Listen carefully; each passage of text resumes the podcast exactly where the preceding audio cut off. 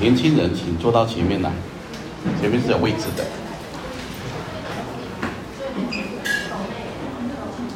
来，年轻人动作快一点，前面这里还有好几个哦，来，赶快，年轻人往前面坐。有没有没有，坐的最好，有位置的，年轻人尽量往前面坐。好的，好，感谢主啊。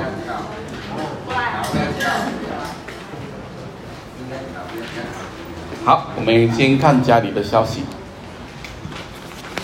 我们主要今天呢有同工会，我们这边的弟兄姊妹，如果你可以的话，是留下来。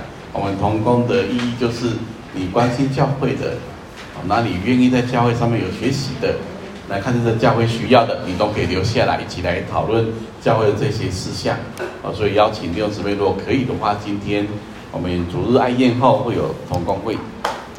那另外，我们这些有关的这些事务性的这些活动的暑期活动的，嗯，你们自己看一下。然后需要更详细的话，传道这边有邀请各位哦国国中生、高中生可以参加这个暑假的这些嗯聚会门徒营。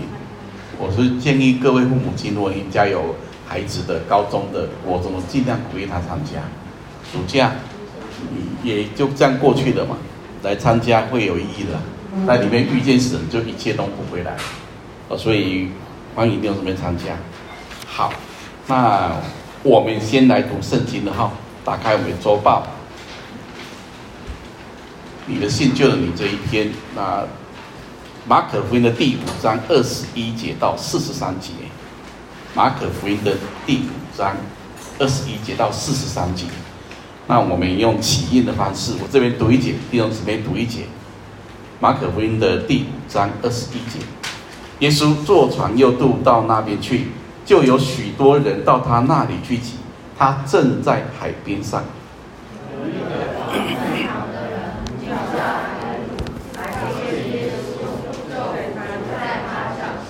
再三的求他说：“我的小女儿快要死了，求你去按手在她身上。”使他痊愈，得以活的。耶稣就和他同去，有许多人跟随拥挤他。有一个女人患了十二年的血漏，在那些医生手里受了许多的苦，又花尽了他所有的，一点也不见好，病势反倒更重。他听见耶稣的事，就从后头来，砸在众人中间。摸耶稣的衣裳，意思说，我只摸他的衣裳，就必痊愈。于是他血漏的源头立刻干了，他便觉得身上的灾病好了。耶稣顿时心里觉得有能力从自己身上出去，就在众人中间转过来说：“谁摸我的衣裳？”门徒对他说：“你看众人拥挤你。”还说谁摸我吗？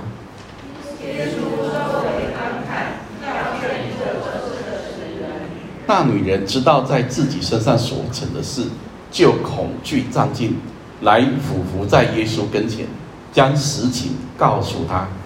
耶稣对他说：“女儿，你的信救了你，你平安的回去吧，你的灾病。”还说话的时候，有人从广会堂的家里来说：“你的女儿死了，何必还劳动先生呢？”，：“，”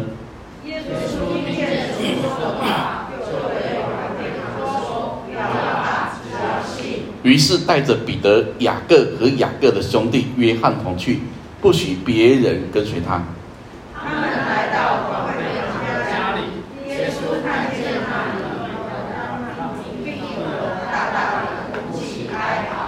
进到里面，就对他们说：“为什么乱嚷哭泣呢？孩子不是死了，是睡着了。”他们就耻笑耶稣。耶稣把他们都撵出去，又带着孩子的父母和跟随的人进了孩子所在的地方，就拉着孩子的手对他说：“大利大古米。”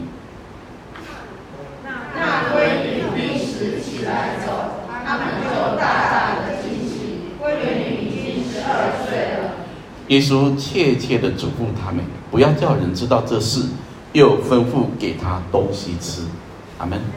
我们有一点时间来为自己的心祷告，我们一起安静，我们每个人为自己祷告。哦，求神把这些话浇灌在我们生命中。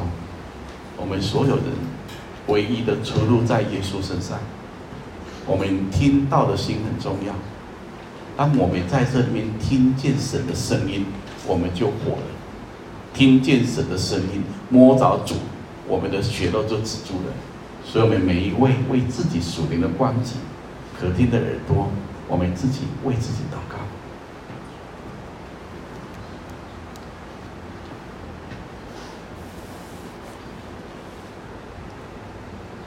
天父，我们感谢你，这是何等奇妙的事情！无论人有多么的破碎，多么的绝望，当遇见你的时候，一切就改变了。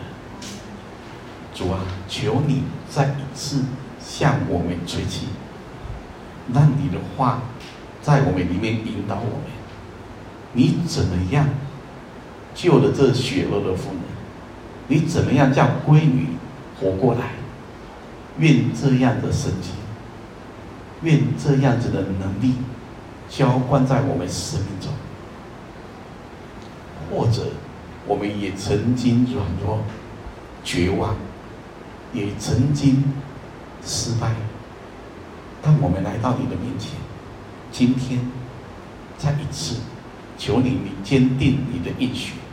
凡信靠你的，必不知羞耻；凡信靠你的，必重新得力；凡信靠你的，必然在你的荣耀复活中有份。把你的话浇灌在我们心中。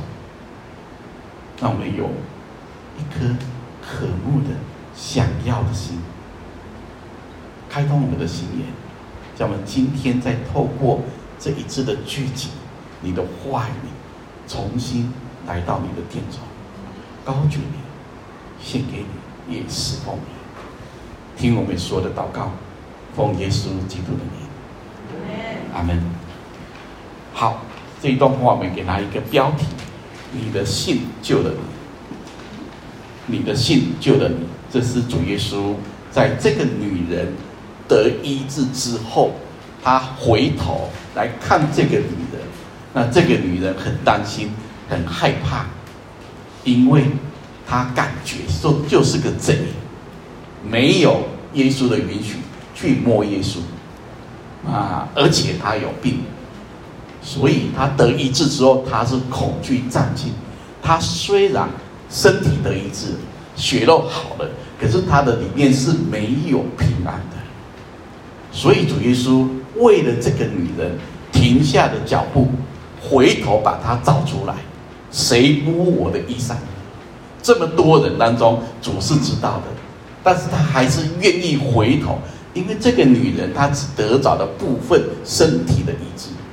她的信心还没有建立，她里面的确据还没有成型，所以主把她找出来。那么门徒跑在前面说：“这么多人摸你，你还问谁摸你呢？怎么会搞得清楚呢？”对，是很多时候我们很外面的时候是搞不清楚的，我们也看不清楚的。但是蒙恩的女人知道的，阿门。主的能力出去，主是知道的。所以外面的人都搞不清楚也没关系，但主要把这个女人找出来，让大家看见她有什么样的信心，她蒙什么样的恩。那么这件事情，我们先回到最前面，主耶稣在前一段，他去了对岸的那一边葛拉森，他也是救了一个鬼妇的人，但那一次带来的不见得是大家喜欢他的。因为救了这个人，牺牲两千头猪，那时候的经济价值，当然在主的心中，永远都是灵魂比所有的事情还要贵重。阿门。但这个看法并不是那个城市里的看法，所以他们盘算了一下，他们觉得如果耶稣继续待在这边，那个危险比较大。若再待下去，搞不好死的就不是两千头猪了。所以他们并没有看见一个活生生的人可以坐下来，心里明白，穿的衣服，他们反而怕起来。这群人很可惜，他们赶快请耶稣离开。原来耶稣是顺着环境的，耶稣的心里是顺着天赋的，而他的行动也顺着环境的。人愿意主就更化解，人不愿意主就退。所以那个事件很可惜，是只有一个人得救。那个人想跟耶稣，耶稣也没让他跟，然后告诉他没关系的，你就回去，你还有亲属，还有家人，还有这十个底加波利这些城市的人，你就去告诉他们，哪怕现在他们不要我，你还是可以去告诉他们，告诉他们什么呢？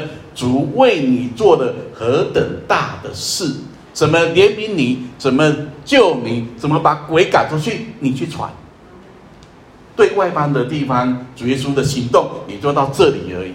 那么回来的时候，时间上很紧迫。一回到这一边的时候，立刻有一个父亲，一个悲伤的，对他的女儿的爱很深，可是却完全无能为力。他是广会堂的，他是个教会的领袖，他是一个熟悉所有律例典章的。他也许也是百姓心中的长辈，也很尊敬他。但是，他有一个女儿病了。这个女儿十二岁，我不知道病了多久，但是这个女儿要死了。最重要是，这个女儿快要死。他们看得出来，他们也判断得出来，快要死了。所以，他尽他父亲的所有的力量。来到海边，船一下来的时候，他就立刻找到耶稣，然后就向耶稣俯伏在他脚前。他是广会堂的，耶稣去过几次的会堂，结论是大部分的会堂都不欢迎耶稣，因为在那个时候有人说你违背安息日的条例。你不按照律法的规定，你做的很多事情是我们不能理解的。那时候的会堂跟会堂之间应该是有一些连结的，所以他是管会堂的身份。他如果用这个身份到主的面前，要多么大的挑战！大家都不要说，只有你要，你就是跟人家不一样。大家都对耶稣有意见，就你没意见，你就是跟人家不一样。所以，如果他是广会堂的，他有广会堂的朋友，牧师一定有牧师的朋友。这些其他人的看法又跟你不一样，他们觉得耶稣破坏律法，耶稣不守安息日，耶稣是可能是怎么样？甚至在之前还有些人觉得耶稣就是鬼王。那你现在怎么去找耶稣呢？我不知道。如果你是个父亲，你同时又是教会的领袖，而你的女儿快死了，你要不要来找耶稣？这些人、这些朋友、这些其他广会堂的，我不知道，因为圣经没写那么细，但是我们推论一下是可以的。也许这些广会堂的也不会想说你找耶稣，但我想问你一个问题：如果你生命中面临死亡跟这么大的困境，你不找耶稣，那我问你，你要找谁？你还能找谁？我相信他应该也很相当熟悉整个旧约的律例典章，也许找过当时的祭司，也许也献过祭，也许也认过罪。但是这个女儿就是快死的，而且叫他不要找耶稣的这一些会堂的广会堂的朋友，你能够救他女儿吗？你又不能救他女儿，你不能救他女儿，你不能让他去找耶稣，那请问你要找谁？你总要给我一个方向吧。这些声音会干扰的，也有些时候，也许最大的拉扯、干扰的声音就来自于你最好的朋友，或者最亲密的家人。但是这个父亲没有被这些声音拉扯。这个父亲他有一个最大的一个优点也好，他尽头，他的女儿快死了。哪怕这些爱、这些声音反对的也好，赞成的也好，都不能救他女儿，所以他必须，他也知道只有耶稣可以救他女儿，所以他到耶稣面前，他把他广会堂的身份放下来，把他这些可能拦阻的声音放下来，甚至许多人不解的声音放下来，他用他的行动来找耶稣。从他见到耶稣俯伏在地，在脚前，在跪拜，这个动作就是对神敬拜的动作，他是广为他的。他很清楚，他这个动作那种心是怎么样的心。一方面，他爱他女儿的心；而一方面，他知道耶稣是神的儿子，或者他也认定耶稣是神的儿子，也只有耶稣可以救他的女儿，所以他把他的身份、他的面子，或者旁边反对的声音全部放下来。他知道只有耶稣可以救他的女儿。而且他再三的求，这里是恳求，一直求。他有一个想法：我女儿快死了，主啊，你可不可以到我家，然后按手在她身上？我相信你只要愿意到我家，按手在他身上，他就会痊愈，得以活了。这是他的信心。虽然他的信心也没那么完整，但他总是来找耶稣的。因为耶稣在整个福音书里面有将近三十五个神迹，而这三十五个神迹所医治的方式是三十五个不同的方式。如果今天有三千五百个神迹，就会有三千五百个不同的方式。神太大了，虽然是这么说，但是神还是按着他的认识。他的信心，你到我家，好，我跟你去。你要我按手也没关系，我去你家为他按手。如果这是你的信心，这样就可以活了。主愿意的，阿门。不要以为说，哎，好像主很小气，不会的。哪怕我们很小信，我们觉得你要照的方式哦，主还是照你的方式的。去他家，然后为他按时。然后这个时候呢，有很多人一起跟着，很拥挤啊。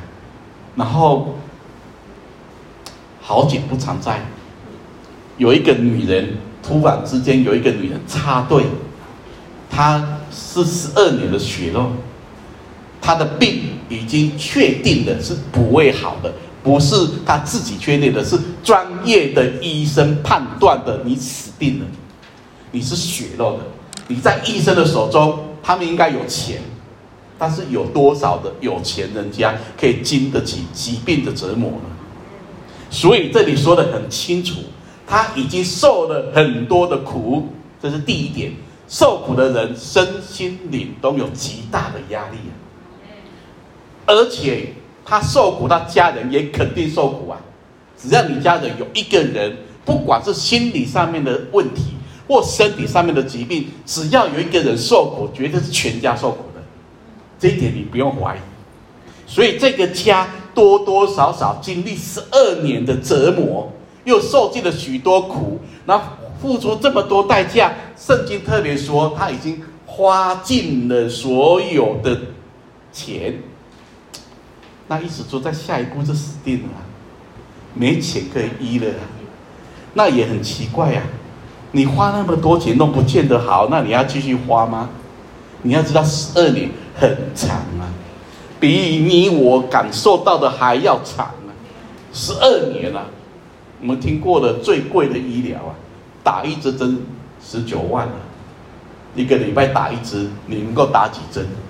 只问你活不活嘛？要活就打，不打就死。再怎么样，你钱给他凑出来啊！而且医生还不给你挂包票，他只是说哦，治愈率可能百分之六十。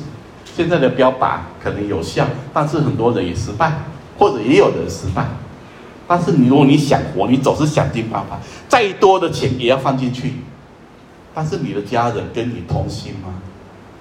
你的家人有能力吗？还有你找的医生，难道真的又是真的可以好吗？这里是这些通通绝路的。花尽了所有的，没有好，没好就算了。这里特别强调，病势反倒更重了，那就是说搞得更不好啊！你花那么多钱，搞得更不好，你也是绝路。两个破碎的家庭，没有路。两个破碎的家庭，他们听见耶稣了，他们都听见耶稣了，这是他们唯一的契机。他们听见耶稣。所以他们用行动来找耶稣，这个女人慢了一步，她没有像埃鲁一样先跑到海边接耶稣，是埃鲁先去的，她在中间砸插队进来。我们也可以猜想，她身体虚弱，有生病的女人总是虚弱的，然后要夹在这么多人当中，心里又害怕，因为血肉在旧约里面很命定，这就是不洁，这个就是嗯，你不能到店里面来。你是不洁的，那不洁在犹太人的观念，不洁就是得罪神嘛，不然你怎么不洁？这个观念很多人到现在都有的。你为什么生病？因为神管教你嘛，是不是很多人都这样想？这个观念是错的啊。你有可能是被神管教，但也有可能不是啊。哦，但是在犹太人的观念里面，你就是不洁，不管怎么样，不管不管你怎么想，反正旧约律法规定你就是不洁净。所以他又得不到宗教的一种安慰，又得不到家人的一种支持，因为钱给他花的快完了，然后他又自己不知道该怎么办。所以呢，他现在要众人面前，他不洁，不洁跟不洁，他碰到别人就要斗对吧？大家也怕他，因为你不洁，你摸到我，我要我要回去要认罪要献祭，很麻烦的，所以他只能偷偷摸摸的带着虚弱的身体。带着压伤的灵魂，带着即将灭亡的身体，然后夹在众人当中，但是他里面有一个信心：我只要能够挤到前面，摸到耶稣，我就可以得医治。这是他的信心。因为这个信心，所以他越过了所有人的拦阻，这么多人的拥挤。他不知道哪来力量，他就在里面一直一直闪也好，一直躲也好，然后一直挤到前面也好，因为什么？这是什么特级的困难？一个大男人要在人群中挤到最前面都很困难的。以前还没信主的时候，也曾经做过蠢事啊。那个到庙里去跟他抢头香，我没有抢啦，我本来是想去抢的，但是看到人那么多，我就算了。我看到那个比我胖、比我壮的人都被人家挤到旁边去了，我怎么挤到前面？你要知道，人这么多，你要一直挤到前面，要多么大的力量？她是个女人，她还身体虚弱，她还心里有状况，结果她却可以挤到最前面来，那手一伸出去，他的意念、他的信心告诉他：只要摸到，只要摸到，我就活了。只要摸到我的病就好了，只要摸到血肉就可以退去的。我不知道他有什么样的根据。如果他的根据是医生，他就死定了，因为医生已经搞得他病也不会好，钱也花光了。如果他的根据是他的朋友，大概也死定了。他的朋友可能给他的讯息是：啊，刚我好。你都医那么久了也没好啊！你上次不是到店里面也认过罪吗？有好吗？也没有好啊！现在在找耶稣就一定会好吗？也许这些声音也是充满在他生活中，他也没有被这些声音影响。很简单，我再强调一次：那些告诉你好不好的人，他又不能治好你的病；那些告诉你要不要去的人，他又不能叫你女儿活过来。所以这些声音你是不能听的。你里面需要听见，需要听见的是耶稣做过的事，耶稣醒的神迹。你要听见的是耶稣有能力，你要听见的是遇见主生命就改变。你需要听的是这个，阿门。所以这个父亲跟这个女人，他们都来找耶稣了。虽然不同的状况，他们都找到耶稣。然后他一摸的时候，他医治了，耶稣也立刻感觉到。有能力从他身上流出去。中文圣经没有翻译的非常非常清楚，不是觉得，是知道，是确定的知道。当他一摸的时候，不是觉得有能力出去，不是，是知道有能力出去。那这个能力一出去的时候，耶稣要去找，把谁摸我的衣裳呢？不是不给你能力，而是要确定你为什么要来摸我，要确定你的信仰。确定你的认知是在哪里，不然随便人当然可以摸啊！你看到这么多人拥挤，这么的多人摸耶稣，可是也没有人摸的耶稣。耶稣说他能力流出去呀，没有，是谁摸的能力流出去？是这个信心的手来触摸耶稣的时候，能力才流出去的。这么一个奇妙的事情，耶稣回过头来才问谁摸我。耶稣也可以不用，因为眼前还有一个更重要的事情：睚鲁的女儿快要死了。你就一回头，如果今天只是摸那个人得一治回家去就算了，事情到这里，那请问各位，有人知道这个女人得一治吗？不会知道的，对不对？然后这个女人回家去了，如果又东一句西一句，三姑六婆又讲一句真的好的吗？还有，你确定摸到的衣服是耶稣的吗？那么多人，你怎么知道摸到是耶稣的？你知道这些声音都可能跑出来啊！你的日子一久，东一句西一句，当你信了他们的话之后，水就滴出来了。听懂吗？你有信心是需要有根据的，你的信心是信心之外，还需要得到神的话。所以耶稣回头来，耽误的时间他愿意呀、啊。那一回头来，主耶稣怎么说呢？这个女人被找出来了，她就来了，然后她很害怕，她担心，恐惧占尽，然后她就赶快说她身上发生的事情，想看看旁边还有一大群吃瓜的群众，这些拥挤耶稣的人，大家就看着这一幕，耶稣转过来，然后这个女人很害怕，也许身上还在发抖，然后站上会为了把她的过程讲出来了，然后耶稣讲了一句话，女儿。你的信救了你，女儿，你的信救了你，平平安安的回去吧。女儿，你的信救了你，这个称呼呢是非常亲密的。耶稣很少对一个女人讲是女儿的，有时候你看这个约翰福音第八章，妇女只是称她是一个尊称妇女而已，井边的女人也是称她妇女。可是对这一个血肉的妇人，主用的一个很亲密的女儿，你的信救了你，平平安安的回去吧，你的灾病痊愈了。得到这句话，才真正得到全备的福音；得到这句话，才真正得到身心灵的医治，不是只有身体的医治。我们的主不是只有看顾身体而已。全人如果都是神所造的，神就是全人的主。所以这些时候，主愿意耽误了，然后过来了，然后告诉他：“女儿，你的信救了你，你要回去可以，要平安，平平安安的。你要带着我说的话，主的话会成为他的生命的，主的话会成为他的随时的力量跟磐石。这时候这一句话进来的时候，不管三姑六六婆讲什么，啊，真的是吗？”耶稣跟我说话了，真的好了吗？耶稣跟我说话了，有用吗？耶稣跟我说话了，这些声音自然全部都被隔绝了，因为你已经确确实实得着了主的话，也得着了身体心灵的医治。阿门。然后呢，好景不常在，就在这一次这个事件一停的时候，还说话的时候，有人。不知道是谁吗？这就是有人管会堂家里派人来了，然后跟睚鲁说：“你的女儿死了，那何必还劳动先生呢？”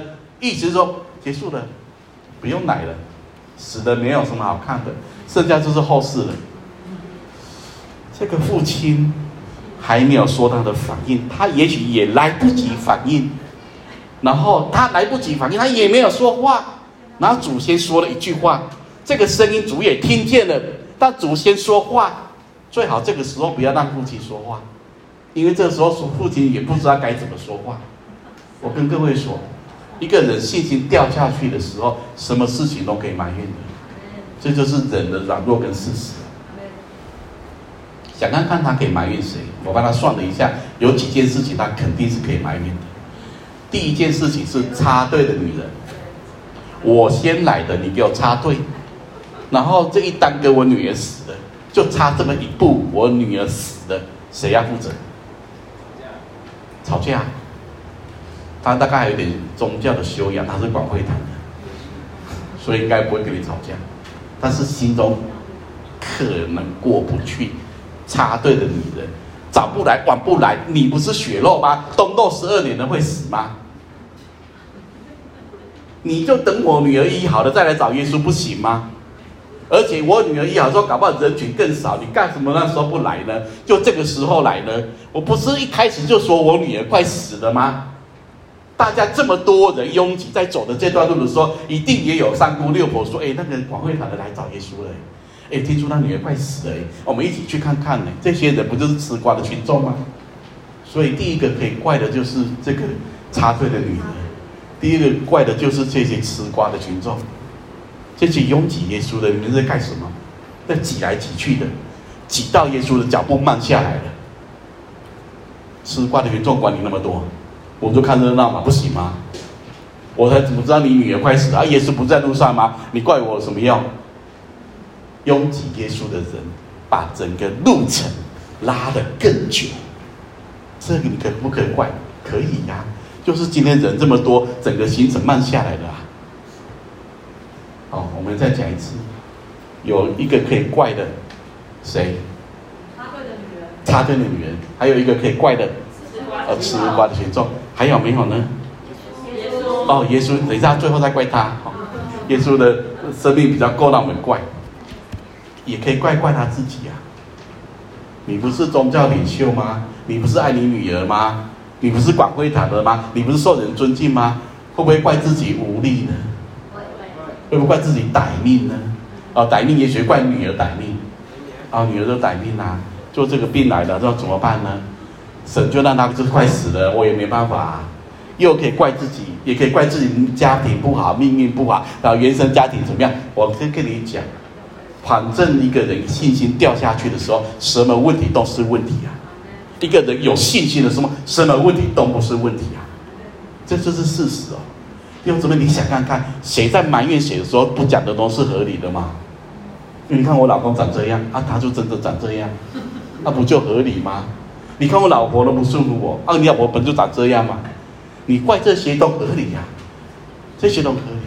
但是最后，其实我想一想，如果你真的要怪，你要怪耶稣啊。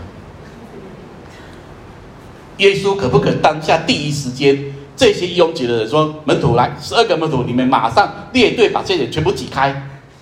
他女儿快死了，这些人乱什么？赶快去他们家。那有人摸耶稣的时候，耶稣说：“来，那个西门。”你去把那个女人找出来，拿去旁边叫她等我，对不对？等我去把挨的女儿叫醒之后，我再来找她，可不可以？可以呀、然后耶稣也不用回头啊，你干嘛回头呢？浪费时间，对啊，这的确浪费时间啊。你要知道，快死了就是快死了，已经一口气喘不上来了。耶稣，你可以做吧？你怎么都没有呢？你怎么可以容许群众拥挤你？再容许女人插队，那你还要回头？很重要吗？难道比我女儿快要死的重要吗？所以，你可以怪插队插队的女人，怪吃瓜的群众，可以怪自己命不好，怪自己女人的命不好，然后你最后还你还是可以怪耶稣。那如果大家必须埋怨的话，其实不需要埋怨的。但如果你必须埋怨哦，我宁愿你埋怨神，因为你埋怨人。你会被别人绊倒，你会绊倒别人。你埋怨神还比较好，你说关起门来在内室中向神哭，哭完之后主可能还释放你。阿门。如果你需要埋怨的话，我很希望大家不需要埋怨的。但是我知道，当一个苦难冲击你的时候，你可能是转不过来的。这个礼拜我最难过的一件事情，就是前天有一个好朋友。在上海，他在台湾，他们家在上海，只有一个独生爱子，四十一岁，然后骑机车撞到那个桥墩了，然后就人就飞出去呀，掉在床下，在这个这个桥底下，当场死了。然后他妈妈听到了这个信息，不能接受啊，他说没有，我女儿没死，我女儿应该在医治。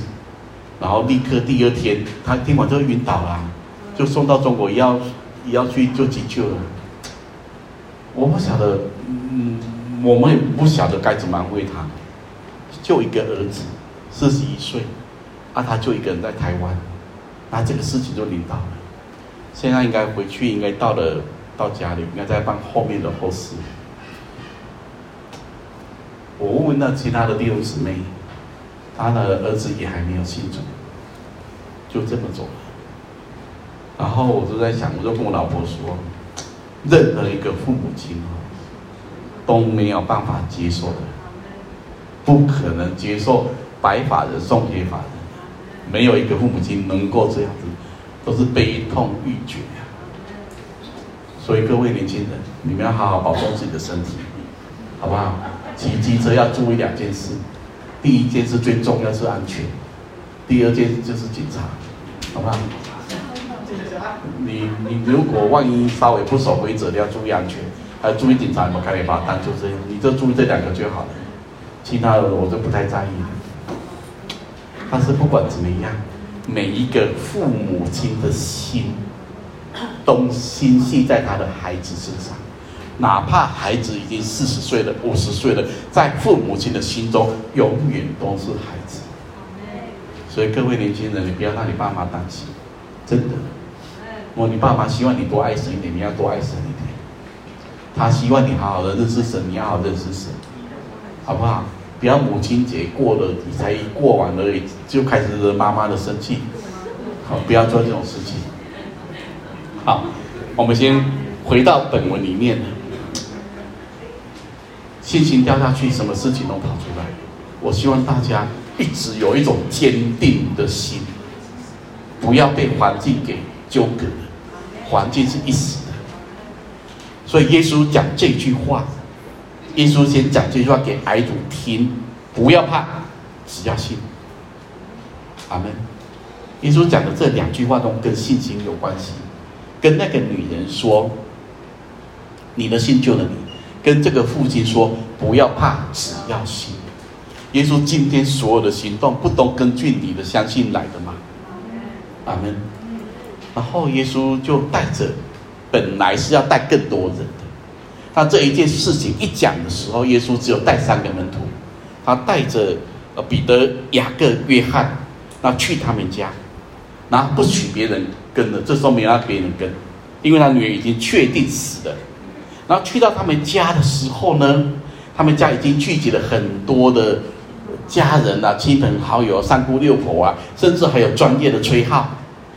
这边说乱嚷哭泣，这些人来表达爱心，这些人多多少少都跟他们家有关系，没关系的人不会去的啦。或者有一些跟他们是一等亲、二等亲都在这里啊。然后他们在哭，因为女儿已经死了。耶稣进去里面问的第一句话，回头看这边是特别说，就对这一群在乱嚷哭泣的人说：你们为什么乱嚷哭泣呢？孩子不是死了，是睡着了。那这句话一讲出来的时候，所有人全部看着耶稣。那有些人就在讲说：“你们修喊，啊死的跟睡的我呼不出来吗？”他们心中就是轻视，就是不信，就是取笑嘛。这边也特别说他们嗤笑耶稣啊。我不晓得大家碰到这样事情，主的一句话越过你的事实跟软弱，你能够先信在里面吗？耶稣说的话很清楚。孩子不是死了，孩子是睡着的。睡跟死是不一样的，死是叫不起来的，睡是叫得起来的。还有装睡的叫不起来。好，对，所以最尽量不要装睡，装睡的人会假假睡变成真死。那个羊，我拉出去讲一下，羊如果四脚朝天的时候，它还不会死。但是如果你不拨它，它一直定在那个地方，四脚朝天，它就真的朝天了，它就会死。很多动物在那边假死，假久了变死了，所以假睡的人也叫不醒。他是对神在神的眼中，在神的眼中，圣徒只有睡着。这是广会堂的女儿，两个女人，一个生命在流失，一个面临死亡，这两个症状。都是人间无法医治的。耶稣来了，耶稣告诉那一些亲朋好友，他睡着了，你怎么信的？他只是睡着了。这些人笑耶稣很简单，你笑耶稣，我就把你撵出去。这里说什么呢？他们吃笑耶稣，耶稣就把他们都撵出去。然后就带着孩子的父母和跟随的人进了孩子所在的地方。我算了一下，耶稣父母亲两个、三个，然后三个门徒六个，再加上睚鲁的女儿七个，其他人全部都撵出去的。这是睚鲁的家。这些人哪怕人有是专业吹号的、假爱心的，不管，但是有一些真爱心的，有一些人是他们家的好朋友，他不管耶稣来的。这些人耻笑的也好，不耻笑的也好，你不相信，你影响了复活的生命，你影响神要做的事情，撵出去，把这一些从你生命中撵出去，不要留下来干扰你对复活的认识，不要留下来干扰你对主的那种爱，不要留下来打击你的信心，凡影响你生命的，影响你属灵光景的。影响你看见复活的主的这些东西撵出去，这是谁家？其实只有睚鲁可以撵的，主耶稣凭什么？有想过这个问题吗？他是主，对，好，很好。你如果是信主的，主落到你家里，主就有掌权，好不好？主说要撵出去，那你要不要顺服？要不要？你要不要跳出来说啊，主啊，不要了，他们都是我的好朋友。埃鲁有说话吗？没有。睚鲁一路跟随都没说话。埃鲁有说话，只有一开始在耶稣面前俯伏敬拜的时候，睚鲁有说话，就那个时候说的：“我的女儿快死了，求你赶快到我家，按手在她身上。”之后他一句话都没有说。我觉得这很了不起。意思就是说，他当他邀请耶稣跟他同行的那一刻起，不管是在路上，或进到他家中，或者听到这些噩耗，他都一直没有说话。他没有说话，主就替他说话。阿门。他甚至都已经难过到不知道该怎么反应这些家人，这些声音这么乱，那这些这么多爱，那那我更困扰，加深我更多的担子。他也没说话，主就替他说话，把他们撵出去。我想这三个门徒这时候应该会进到很大的功用，赶快把这些统统撵出去。因为艾鲁的父母亲应该是心碎的，女儿的尸体在里面。而这些人听到耶稣讲他没有死，他们不相信，不相信的人说的话能好听吗？各位，不信的人说的话能好听吗？不好听。也许他讲的是对的，可是不好听的。他说：“哎，睚鲁，平常我蛮尊敬你的，那、你邀这个人不是神经病吗？你女儿是死的，难道是死的，是活的？我们还不知道吗？刚才那个白布还是我把它盖上去的。然后耶稣说他没死，你这个人你还可以邀到你家里来吗？听懂吗？他们讲的是根据他们的认识跟根据他们的事实，女儿就是死了。”刚才气还在喘，现在不喘了。刚才最后一包药给他吞了，也死了，都没有用了。刚才很多人邀他，也叫不醒了，就是死了。难道我们会判断错误吗？但是各位，你判断对了又怎么样？你判断的是对的，你可以叫他活过来吗？你判断对的又不能叫他活过来。这时候，睚鲁的父母亲，我不晓得。如果我听这些人声音的话，我想我女儿真是死定了，真是叫不过来了。耶稣已经说话了嘛？耶稣说的话，管他是不是事实，只要耶稣说的话，就是比事实还要大嘛。阿门。你能够有这样的信心吗？耶稣说话，他说他不是死的，是睡着的。耶稣来了，要叫醒他。连刚才埃鲁想的说按手也不用按了，这样做的事情比你认为的按手还要大。我们信的是什么？我们的认知是什么？我知道很多时候我们总是根据的事实、环境来做出一种回应。我也常常想，很多时候我们一听到一种噩耗，我们第一时间说那怎么办？可能也承受不住。听到啊，生意失败了，啊，事业被骗了，啊，癌症了，这些声音。你一听到你是什么样的心呢？其实你一听到这些事情的时候，你是什么样的心就会跑出来。旧约约伯可以说是苦难中其中一个代表，而且他的苦难是刹那之间，有一天加勒底人带队把他的产业夺走。弟兄姊妹，他跟你跟我不一样，他可以称为是古代的郭台铭，东方最大的一族。整个牌面、整个家业、整个产业经营了数十年，好不容易建造起来的，一夕之间全部被剥夺，没有了。你流了可能二十年、三十年的眼泪、血泪建造的公司，刹那之间全部被夺夺走了，你承受得住吗？承受得住吗？我一个好朋友。在汉溪那边，以前开那个也是传统产业的公司，自己当老板，没有几个员工，可是总是自己的事业，那个那个内容跟小灿公司是很接近的。然后十多年前一次的台风、水灾，把他的公司一夜之间全部淹没了，才刚买机台。才刚好做好一切公司的规划，建造好，台风把那铁皮都吹掉了，机台都进水了，一夜之间好几台机台，一辈子的薪水就辛苦就没有。这是一个曾经敬虔爱主的家庭，然后姊妹呢很坚定，感谢主，还是有主那样的带领。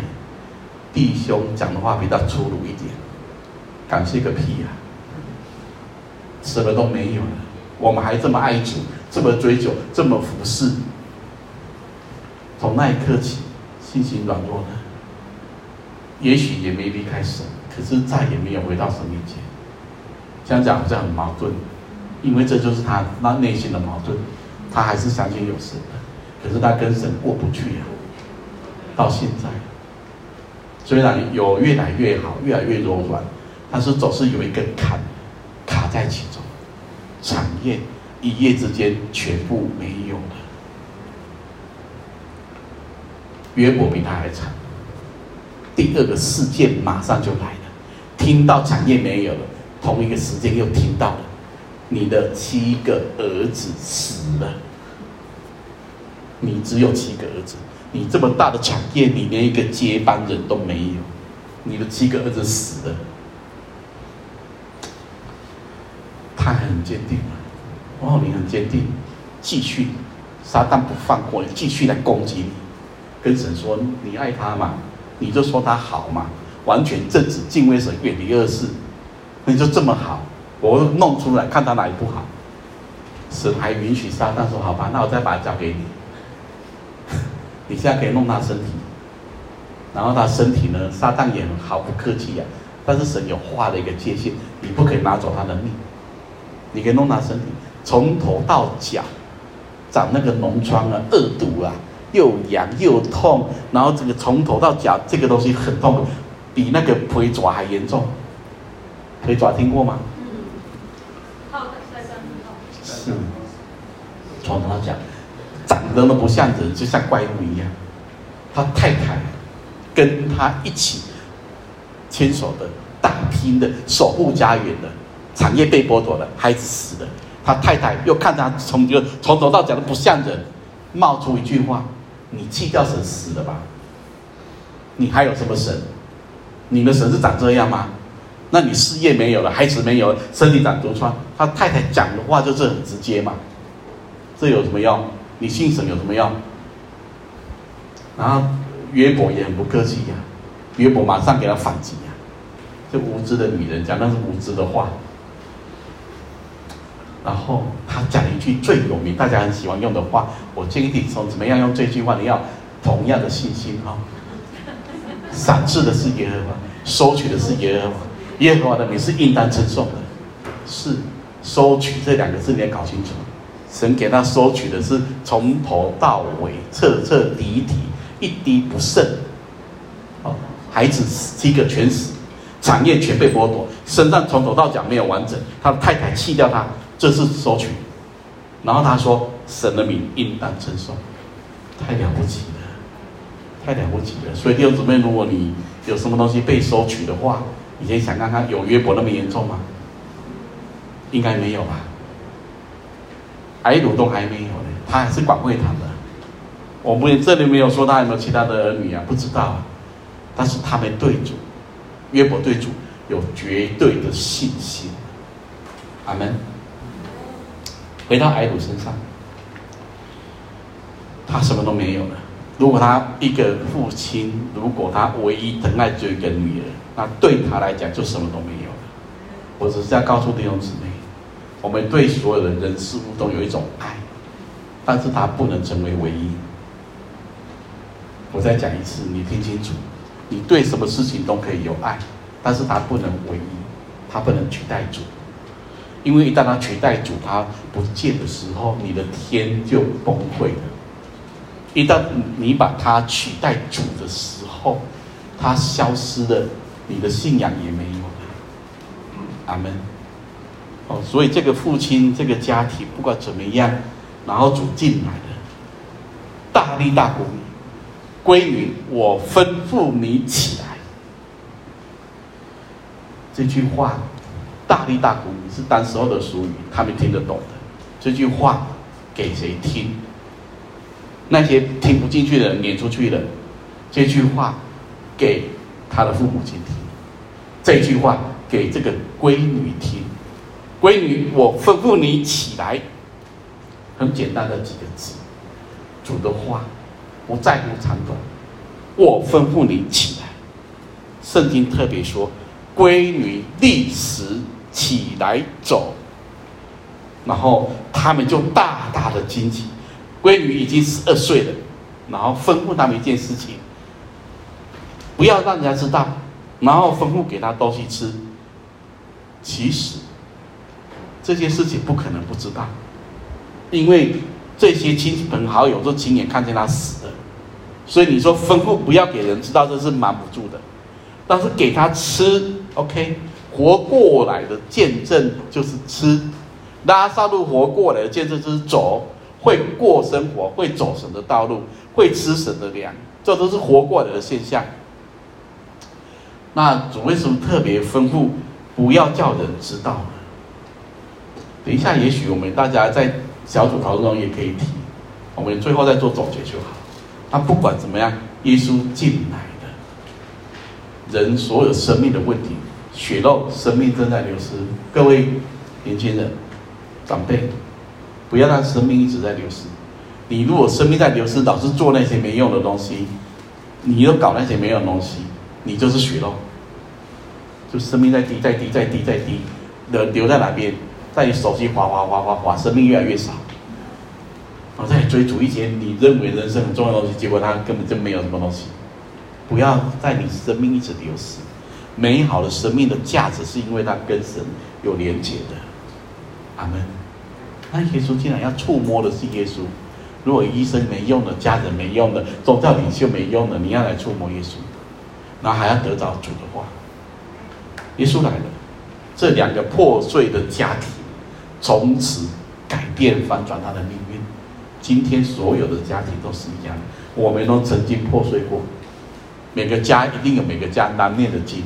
都一定有某些问题，但是如果我们信主一段很长的时间，不要继续破碎，不要继续丢失，不要面临死亡，不要在那个地方纠葛，不如好好的来到主面前，主啊，求你重新坚定我们的家，像约书亚说的：“至于我和我的家，必定侍奉耶和华。”阿门。